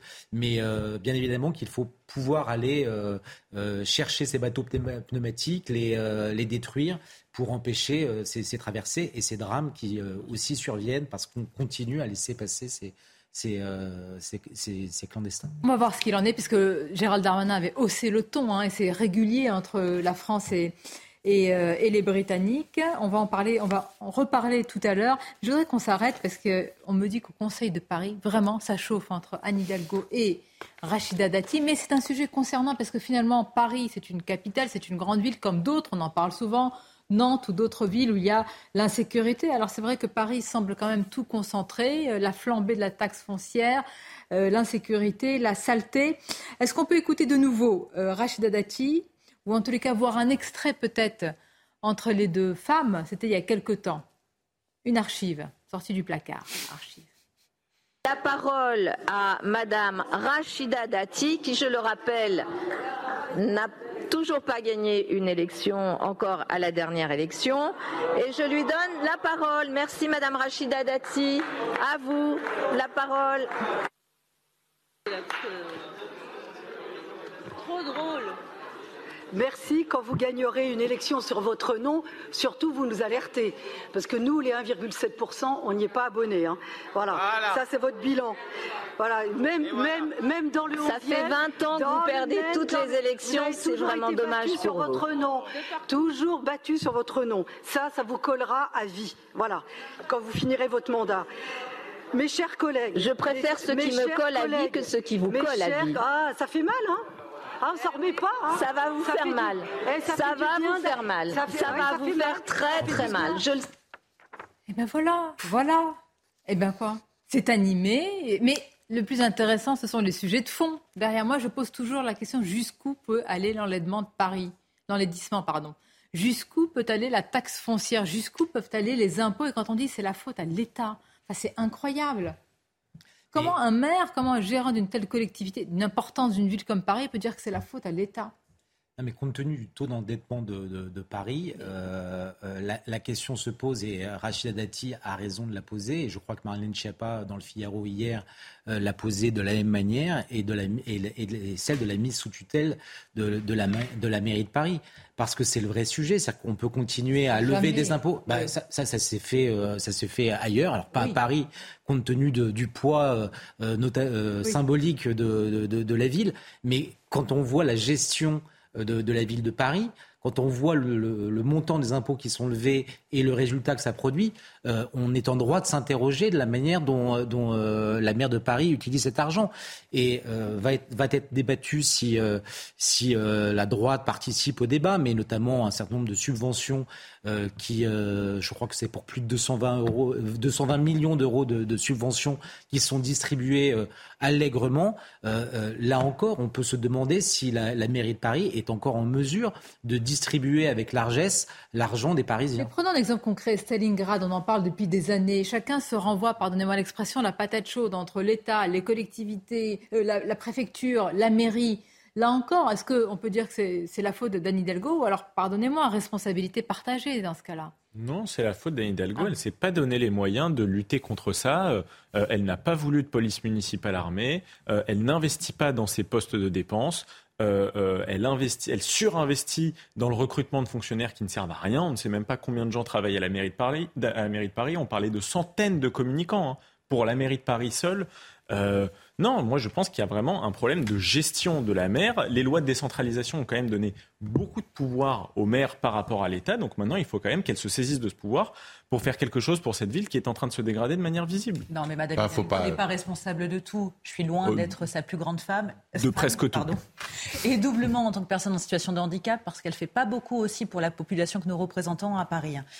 Mais elle n'est pas responsable de toute la saleté parisienne. C'est aussi une question hein, d'individualité. Les gens ne sont ah. pas obligés de tout jeter par ah terre. Il y a des poubelles. Ah Pardonnez-moi, ça s'appelle de l'éducation et du savoir-vivre. Si les gens sont sales, elle n'est pas responsable de tout. Mais là où elle est. Mais il en va de même pour la criminalité. bien sûr, là-dessus, sur la question de l'insécurité, je vous rejoins. Et Madame Hidalgo, en tant que politicienne, a une idéologie elle est dogmatique et elle met en avant plus sa manne écolo qu'il a fait élire à sa place actuellement. C'est sûr que si vous écoutez la plupart des banlieusards qui traversent Paris, S'ils avaient eu l'occasion de voter, elle n'aurait pas été réélue. C'est un fait. Simplement, cette ville se dégrade de plus en plus. Nous sommes parisiens ou franciliens et on le voit sans être d'une couleur politique particulière. Mais il y a un vrai problème à Paris. Et il faut bien le résoudre en dehors de la gestion. Euh, on a l'impression qu'elle ne sait pas gérer le budget, effectivement. Hein. budget de 10 milliards et il y a une dette de 10 milliards. Faites le ratio. Moi, je pense à mon ami euh, Pierre Licia, qui est également au Conseil de Paris et qui est régulièrement censuré en fait quand il veut tenir des propos euh, comme Madame Dati. Donc je trouve que ça n'est pas non plus un bon exemple, un bon message envoyé hein, politiquement parlant. Politiquement justement, juste on va retrouver euh, notre journaliste politique Elodie Huchard. Elodie, c'est vrai qu'on on met la focale sur cette opposition entre Anne Hidalgo et Rachida Dati au Conseil de Paris, mais ce sont des sujets qui touchent véritablement au quotidien. Alors là, en l'occurrence des Parisiens, mais ça concerne évidemment d'autres villes. C'est un miroir, en, fait, de ce qui peut se passer dans d'autres villes également de France. Oui, bien sûr. Et d'ailleurs, ça a été aussi euh, une des défenses d'Anne Hidalgo euh, ce matin en Conseil de Paris d'expliquer que sa situation, notamment sur la taxe foncière, était connue dans beaucoup d'autres communes. Et puis, Sonia, vous parliez euh, de ce conflit entre Anne Hidalgo et Rachida Dati. On a encore eu un bon exemple ce matin. C'est Rachida Dati qui a tiré la première flèche, expliquant qu'elle ne comprenait pas pourquoi la maire de Paris faisait ses annonces sur les réseaux sociaux. Ça vous fait sourire, Madame Hidalgo, mais ça ne fait pas sourire les Parisiens. Et d'ailleurs, le groupe de Rachida Dati a quitté la séance, une absence qui fait beaucoup parler. Et puis, Anne Hidalgo, elle tente aussi de nationaliser euh, ce débat. Elle tape beaucoup sur le gouvernement. Elle explique qu'elle aurait voulu tenir sa promesse de ne pas augmenter les impôts pour les Parisiens, mais qu'elle ne le pourra pas résigner. Elle dit Je ne tiendrai pas cette promesse. J'en appelle donc aux Parisiens. Elle explique que le gouvernement se désengage, qu'il lâche les communes. Elle fait référence à un certain nombre d'autres communes qui, comme elle, vont être obligées de prendre des mesures. Alors ça, évidemment, c'est pour la défense d'Anne Hidalgo, qui va aussi sur le terrain politique, expliquant que le gouvernement serait déjà en campagne pour les municipales qui auront lieu dans quatre ans. Elle ne comprend pas pourquoi notamment Gabriel Attal lui a beaucoup tapé dessus alors qu'il serait moins regardant avec le Rassemblement national selon elle. Et puis évidemment dans l'opposition, on essaye aussi de faire le bilan de la stratégie économique pour sa ville. Dani Hidalgo, on explique que si on en arrive à ces mesures, c'est parce qu'elle n'a pas été capable de mener une trajectoire budgétaire. Jusqu'ici, des débats donc qui sont euh, assez houleux, mais comme vous le disiez, effectivement, on se rend bien compte à quel point ce débat qui préoccupe aujourd'hui la maire de Paris risque d'arriver dans de certaines communes. Merci beaucoup, Elodie euh, Huchard. Bah oui, ah, voilà. Elle a raison. Deux, remarques. Un, sur ah. la taxe foncière, on verra le bilan, mais beaucoup de communes sont en train de l'augmenter. C'est une flambée, c'est pas une augmentée. Non, non, mais parce que la taxe, la taxe, foncière à Paris par habitant était plus faible que plein d'autres communes euh, en France. Ça, c'est la première remarque. La deuxième remarque sur les questions de sécurité. Je rappelle quand même que euh, déjà, tout maire de France n'a pas un pouvoir de police, mais un pouvoir de police limité. Un maire n'a pas de shérif, hein, comme aux États-Unis. Et dans le cas de la mairie de Paris, c'est encore pire puisqu'il y a un préfet de police avec des pouvoirs encore pour la maire de Paris, moi quand j'étais maire d'Argenteuil, j'avais plus de pouvoir de police qu'un maire de Paris. La police municipale. pas de police municipale armée.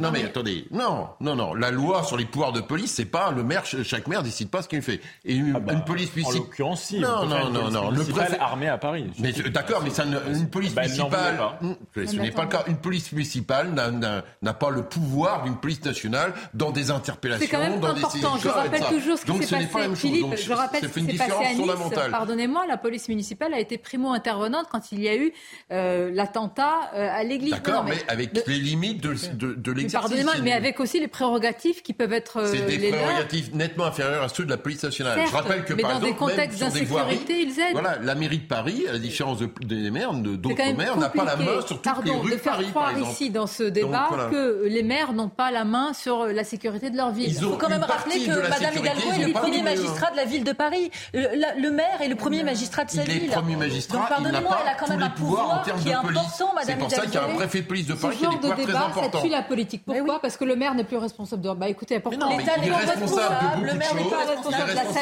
il n'est pas responsable de la sécurité. responsable de tout. La preuve, c'est quand il a fallu démanteler le camp sur le crack, c'est Gérald Darmanin qui l'a fait. C'est pas une Hidalgo qui est arrivé. Voilà, c'est pas, c'est pas, c'est sur les questions lourdes de sécurité. Ce n'est pas la mairie de Paris qui a le pouvoir. On voit quand même qu'il y a une gestion différente des mairies de gauche que les villes en France qui sont gérées par les écolos et quelqu'un terminer son argumentaire, s'il vous plaît. Les mairies qui sont dirigées par notamment les écologistes voient leur sécurité se dégrader. Donc on ne peut pas toujours reporter ça euh, à l'échelon national. Au bout d'un moment, on voit qu'il y a des gestions différenciées des villes. Certaines villes dont le prix augmente, certaines villes dont le prix diminue, certaines villes dont l'insécurité augmente, certaines villes dont l'insécurité diminue. Et on est quand même bien obligé de l'imputer parfois à l'action de certains maires. D'autant plus que souvent c'est cohérent avec une certaine ligne idéologique. On est dans un débat totalement hypocrite. Quand on parle de Nantes, on parle bien aussi de la responsabilité du maire. Quand on parle des, des rodéos euh, à Lyon, on parle de la responsabilité du maire. Pourquoi quand on parlera de l'insécurité euh, à Paris, ce ne serait pas de la responsabilité d'Anne Hidalgo. Non mais je ne vois pas. Pourquoi, pardonnez-moi. Enfin, je veux dire, sinon, bah, alors, sinon. Est-ce que Philippe Doucet est parvenu à imposer sur le, sur le plateau non, mais, Il a une responsabilité politique, sont élus. Si on dit sur ce débat-là, moi, j'étais pour, je suis pour la vidéosurveillance et je suis pour de la police municipale, même euh, si ça c'est limite. Mais euh, dans ce cas-là, dans ce cas de figure, ne sont pas obligés de défendre absolument Hidalgo sous prétexte qu'elle appartienne de la même famille. Il y a des règles. Il y a des règles d'intervention par rapport à ça. rentre dans l'arène, on va parler de corrida, ça tombe bien. Il est déjà dans l'arène. rouge sur ce plateau. Ah oui, elle a le non, mais c'est un, débat très, c'est un débat très important parce que je trouve, on va marquer une courte pause et en parler parce qu'il concentre tout. Il concentre quand même la cause animale, on y est tous sensibles, certains peut-être plus que d'autres, mais alors là, je vais faire attention entre ceux qui défendent avec sincérité la cause animale, la cause animale et les antispécistes. On va parler de culture, on va parler de tradition, on va parler de spécificité, et c'est quand même un beau cocktail que je vous propose. Courte pause et on se retrouve. S'il abolir la corrida, voilà un sujet qui va provoquer de vifs débats à l'Assemblée nationale et le gouvernement vient d'arrêter sa position. On va en parler juste après les titres. C'est CNews Info avec Audrey Berthaud. Deux Israéliens ont été tués en Cisjordanie. L'assaillant, un Palestinien, a été euh, abattu. L'armée israélienne a fait état d'une attaque au couteau près de la zone industrielle d'Ariel. Un terroriste est arrivé et a poignardé des civils dans cette zone. Selon euh, l'armée, l'attaque intervient au moment où se poursuivent les tractations en vue d'un nouveau gouvernement en Israël.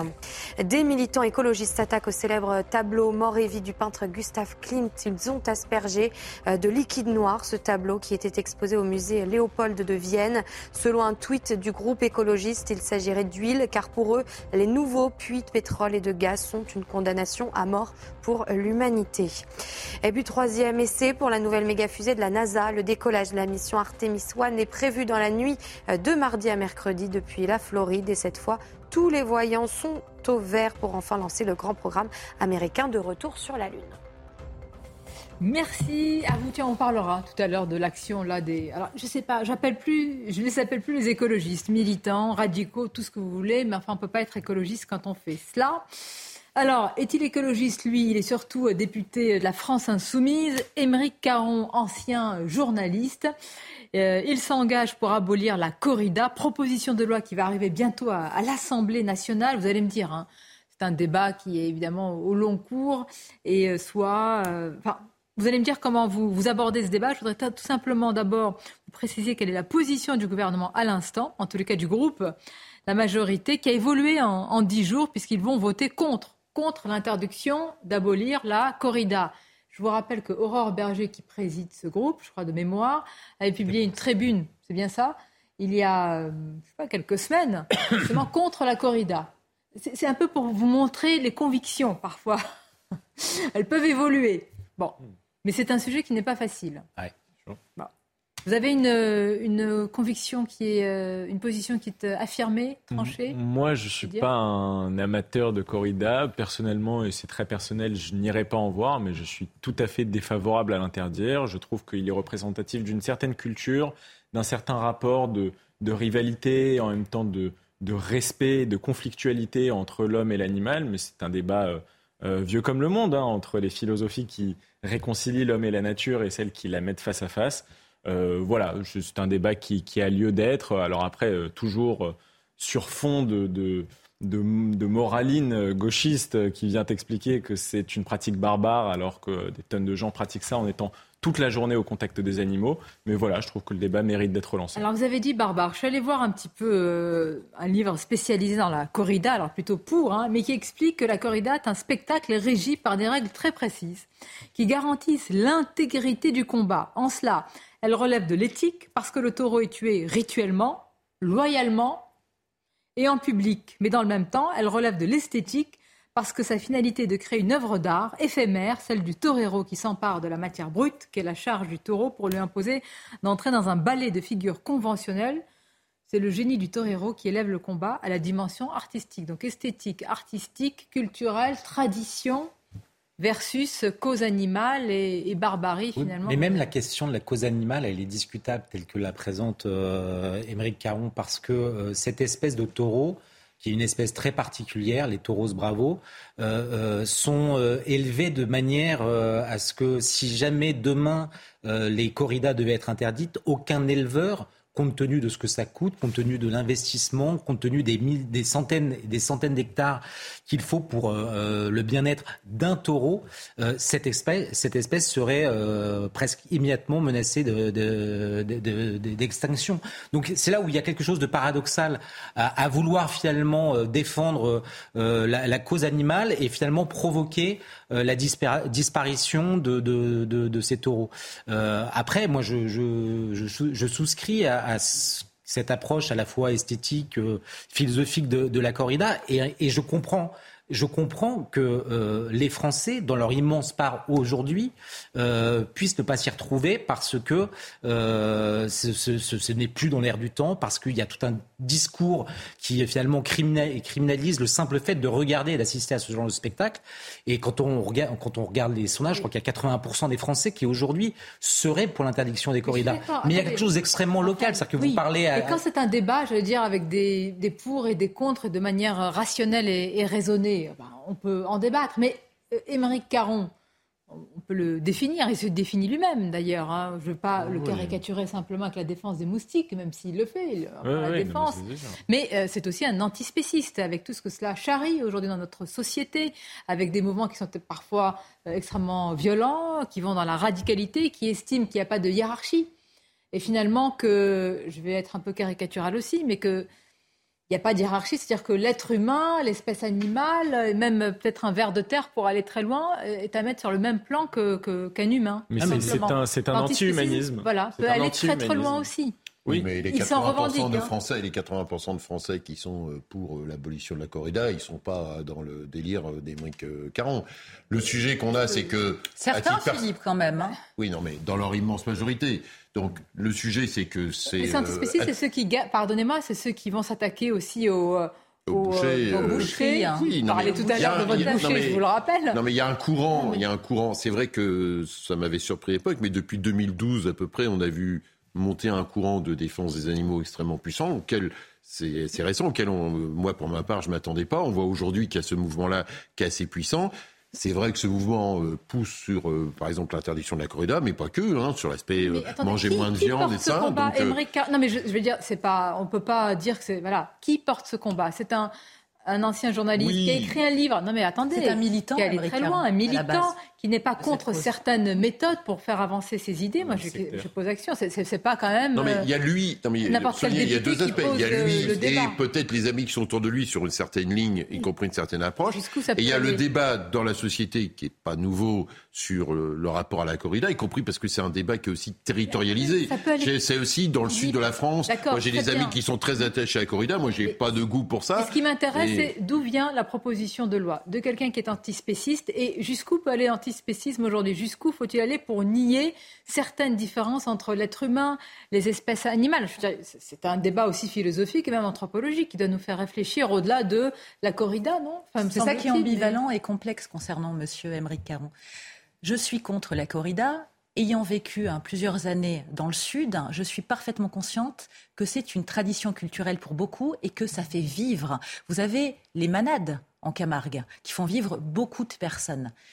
Le problème avec M. Caron, ça n'est pas qu'il porte une cause. C'est un militant, comme on le disait. C'est un activiste. Mais moi, ce qui m'inquiète par la suite, c'est que si on abolit la corrida, où va-t-on aller la prochaine fois? On parlait des boucheries, hein. mais vous avez énormément de boucheries, de vitrines de boucheries qui ont été vandalisées et de bouchers qui ont été agressés. Donc la suite logique, c'est quoi? C'est d'interdire la viande? En fait, c'est la suite, moi, oh bah, qui m'inquiète concernant ces propositions. Et puis, il y a aussi hein, une difficulté supplémentaire hein, avec la majorité, c'est que le ministre de la Justice, M. Dupont-Moretti, est un pro-corrida. Il y a des années, il avait signé une tribune avec plusieurs artistes, dont M. Arditi, pour que la corrida perdure. Donc, vous avez l'aile gauche, une fois de plus, qui est contre, et vous avez hein, les autres qui sont pour. Comment vont-ils faire oui, c'est sûr, quand on voit de qui émane la proposition, on a envie de soutenir la corrida. Mais encore une fois, ce qui caractérise la NUPES, c'est d'abord son, sectarisme. Euh, mais je, voudrais dire que cette philosophie, euh, c'est euh, comment dire, c'est un anti-humanisme dans la mesure où elle considère que toute action de l'homme est forcément corruptrice, est forcément méchante vis à -vis de la nature. Et en cela, les gens, certaines personnes qui s'opposent à la corrida sont assez proches de ceux qui balancent de la peinture en fait sur les tableaux. Formidable transition parce que je voudrais qu'on voit cette image là, c'est vraiment un chef-d'œuvre du peintre euh, Gustave euh, Klim qui a été aspergé d'un liquide noir par des alors militants écologistes non par des par des personnes radicales. Euh, et voilà, c'est le fameux tableau hein, Mort et vie. Hein.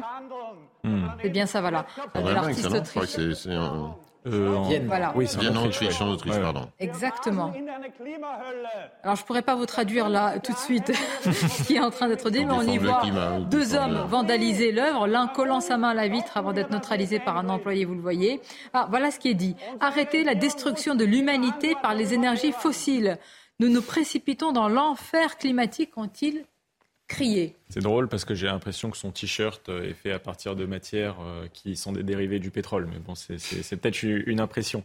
mais coton, c'est du coton. Je, pas... je, reviens. Oui, au, nom du bien, jusqu'où peut-on aller? Parce que là, c'est quand même, hein, c'est pas, c'est pas n'importe quelle œuvre. Certains disent, j'ai noté d'ailleurs dans les médias, on ne dit plus qu'ils ont aspergé une œuvre, on dit qu'ils ont aspergé la vitre qui protège l'œuvre. Mais c'est quand même une attaque contre l'œuvre. C'est du vandalisme. Hein. C'est scandaleux. En fait, ce sont des gens qui sont radicalisés. À la culture, ils sont dans une telle idolâtrie de la nature qui s'oppose à tout acte de culture. Or, l'écologie, étymologiquement, c'est quand même la science du foyer, de, comment bien vivre. Or, on ne vit pas bien qu'avec la nature. On vit bien parce qu'il y a aussi du spectacle parce qu'il y a aussi de l'art et ces gens-là s'y opposent. Oui, mais, ne me relativise moi, je suis pas. non, non, mais je relative pas. Je suis pas obligatoirement d'accord avec ce mode d'action. Derrière, j'aimerais bien qu'on filme quand Total va s'installer en Ouganda pour installer euh, des, champs de pétrole avec le volume de destruction de euh, d'une nature primaire euh, euh, qui jusqu'à présent était préservée.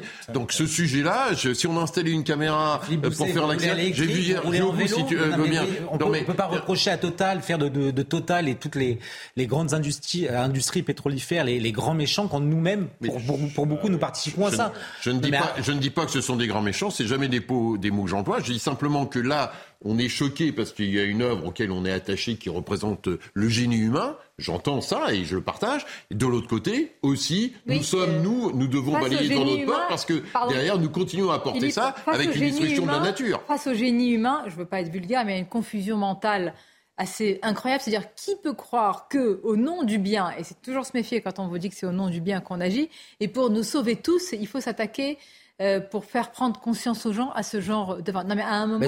non, mais c'est même toute la difficulté de commenter ce genre d'action. C'est-à-dire que euh, c'est le, but recherché euh, de, par ces militants et, qu'on puisse parler de leur combat. qui pour partie est légitime et le souci de la planète, l'écologie devraient être des, des, des sujets hautement respectable et dont, on doit pouvoir débattre de manière sereine. Et aujourd'hui, c'est euh, d'une certaine manière phagocyté par une frange extrémiste, mais qui est entretenue par tout un discours euh, euh des collapsologues et de, cette espèce d'apocalypse qu'on nous agite à, chaque seconde. Donc d'une certaine manière, on comprend presque que, certains en viennent à, commettre ce genre d'action parce que il y a une telle folie qui gagnent le monde et même dans la manière dont on communique et dont on parle de ces sujets, qu'ils euh, en sont réduits à se dire, bah voilà, il n'y a que ça pour pouvoir parler de notre sujet. Ce qui est inquiétant quand on agit au nom du bien, c'est jusqu'où ça peut aller. C'est-à-dire aujourd'hui des œuvres, demain ça peut être l'intégrité physique de personnes. De ça s'appelle du prosélytisme. En fait, il dévoie la cause de l'écologie. C'est contre-productif pour la plupart d'entre nous. En quoi cet artiste, ce peintre, est responsable de la cause climatique, du réchauffement climatique? Pardonnez-moi, mais on s'en prend aux œuvres, va en parler, prendre dans ces cas-là aux restaurateurs, aux bouchers, c'est ce qu'on disait. Ils sont, fini, vous réagissez. Ils sont, ils sont pas par rapport à l'histoire de l'œuvre. Ils sont simplement que, bah, ça fait trois minutes que nous en parlons, et que si. Euh, alors on est responsable en fait de relayer ce buzz quelque part. Non mais voilà, parce que finalement, comme ça choque, finalement, euh, je veux dire, comme ça, ça choque beaucoup de monde, à commencer par nous. Et ben, je du coup, effectivement, on en parle. S'ils avaient fait une tribune, euh, ça choquerait personne et ça intéresserait personne. Parce qu'il y a un mouvement, mais il y a un lien entre tous les sujets dont nous avons parlé. Les antispécistes, ces militants et même une forme de, de, de féminisme radical aujourd'hui se rejoignent.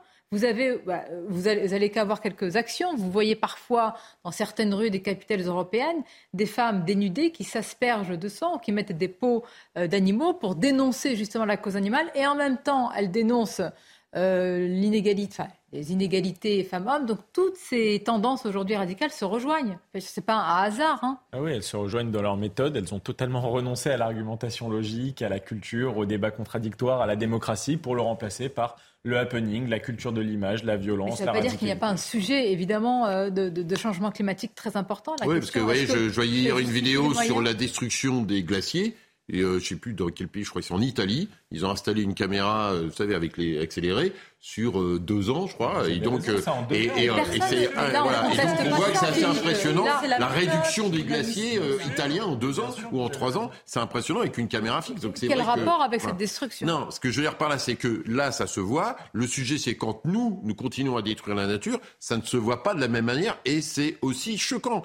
Voilà, donc à un moment, on est, moi je ne suis pas dans le bon et les méchants, on a passé l'âge de ça, et je pense que le monde il est en couleur, il n'est pas en noir et blanc. Mais le sujet de comment nous on continue à consommer du pétrole, comment on n'est pas capable de changer une modèle, pose un vrai problème. C'est pas ces deux énergumènes qui vont nous faire penser euh, sur ces sujets-là. Moi la question c'est qui nourrit ce genre d'action? Qui est derrière? Quel débat? Comment on en arrive aujourd'hui à une telle confusion mentale avec des jeunes gens qui pensent qu'en aspergeant ce que vous avez appelé le génie humain, ils vont faire prendre connaissance à la planète entière il faut changer. Parce que tout est, on en arrive à ça tout est justifiable pour eux.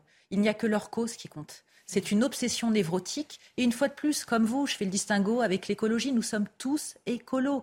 J'en ai marre que ces personnes, ces activistes extrémistes récupèrent cette cause qui nous concerne tous. Et j'en ai marre aussi qu'on passe son temps à nous culpabiliser, nous infantiliser. Moi, je ne me sens pas responsable de ce qui se passe au niveau climatique et doublement en tant que personne handicapée visuelle qui ne peut pas conduire. Je prends très peu l'avion, je prends plus le train, je prends mes jambes. Bon, bah voilà, je consomme pas à outrance non plus. Donc il y a un moment donné, parlons-nous, mais de manière beaucoup plus rationnelle et productive. Et ces personnes accaparent tout le débat. Et c'est quand même hallucinant d'être dans une société de plus en plus violente. Il n'y a plus de modération, il n'y a plus de nuance pour comprendre les causes. Et une fois de plus, en tant que militante, je n'ai rien à voir avec ces gens. Ma cause n'est pas la leur en termes de méthode. Et ça n'est pas comme ça qu'on arrive à faire comprendre à quelqu'un qui n'adhère pas à votre cause de prime abord avec ce genre de méthode, c'est radicalisé, les gens n'ont pas envie de ça, la vie est assez compliquée. Donc moi, je ne justifierai jamais qu'on vandalise ou qu'on cache le bien d'autrui. Vous avez raison, Karine, sauf qu'il y a une partie, je ne sais pas, parce que je ne pourrais pas la quantifier, peut-être des plus jeunes d'entre nous qui, sur les réseaux sociaux,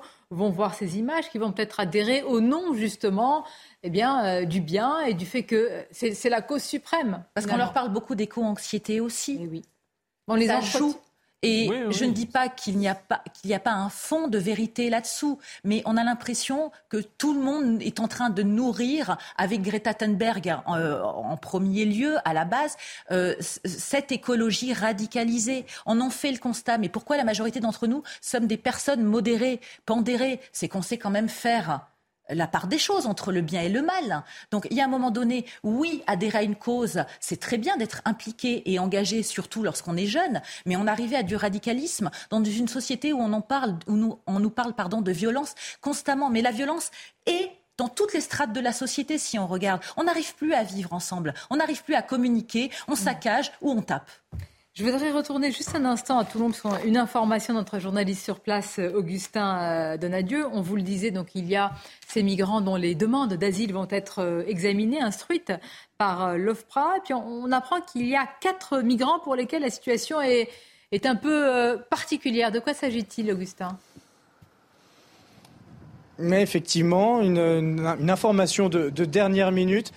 Des vices de procédure soulevés et soutenus par la justice qui concernent, selon des confrères, eh bien, quatre migrants. Ces vices de procédure seraient des horaires de transmission de dossiers ou des registres absents de dossiers. Alors le parquet peut faire appel dans les dix prochains jours, mais ces migrants vont sortir cet après-midi, selon l'association qui les suit ici sur ce, ce site d'accueil. Ces quatre migrants donc qui vont sortir. À leur sortie, ils vont obtenir d'office un visa de régulation de huit jours et devront se présenter durant euh, ce délai à la préfecture pour obtenir, euh, pour pardon, formuler une demande officielle d'accueil sur le territoire. Donc je vous le répète, ce vice de procédure qui a été euh, soutenu et relevé par la justice, des horaires de transmission de dossiers ou des registres absents de dossiers. Ça se passe ici à, à Gien et ce quart toujours derrière nous. Alors les migrants qui eux ont eu l'acceptation de la part de l'OFPRA à la suite des entretiens, suite à leur demande d'asile, c'est ces, migrants qui sont montés dans, ce bus. Et ce bus qui, d'ici encore euh, quelques minutes,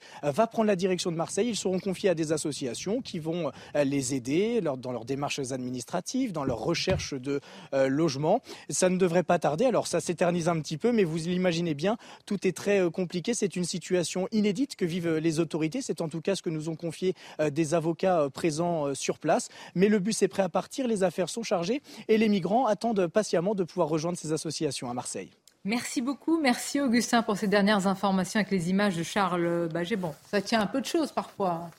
Ah oui, des erreurs de procédure, mais c'est vrai que c'est, cette euh, situation est nouvelle. C'est la première fois que la France est euh, porte d'entrée finalement euh, et premier, prix, premier pays concerné par l'arrivée de ces migrants quand jusqu'à présent c'était la Grèce, Malte, l'Italie.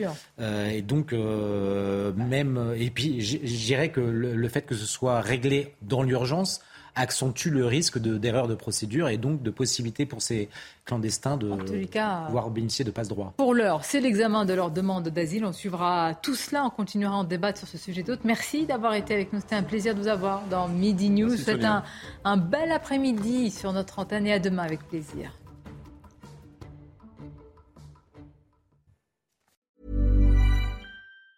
Planning for your next trip? Elevate your travel style with Quince. Quince has all the jet setting essentials you'll want for your next getaway, like European linen, premium luggage options, buttery soft Italian leather bags, and so much more. And is all priced at 50 to 80% less than similar brands. Plus, Quince only works with factories that use safe and ethical manufacturing practices. Pack your bags with high-quality essentials you'll be wearing for vacations to come with Quince. Go to quince.com/pack for free shipping and 365-day returns.